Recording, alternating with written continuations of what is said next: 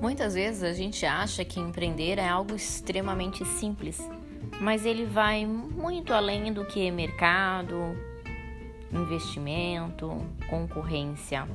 Para que você possa montar um negócio, primeiro você tem que desenvolver você mesmo, a tua inteligência emocional, os teus propósitos, para que você possa sim desenvolver outras pessoas como teu público interno, tua equipe, como o teu público externo, o teu cliente final.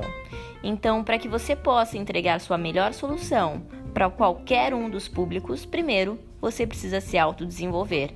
E para isso, eu tô aqui para te ajudar a ser uma pessoa melhor, automaticamente um profissional melhor, automaticamente um empreendedor de sucesso.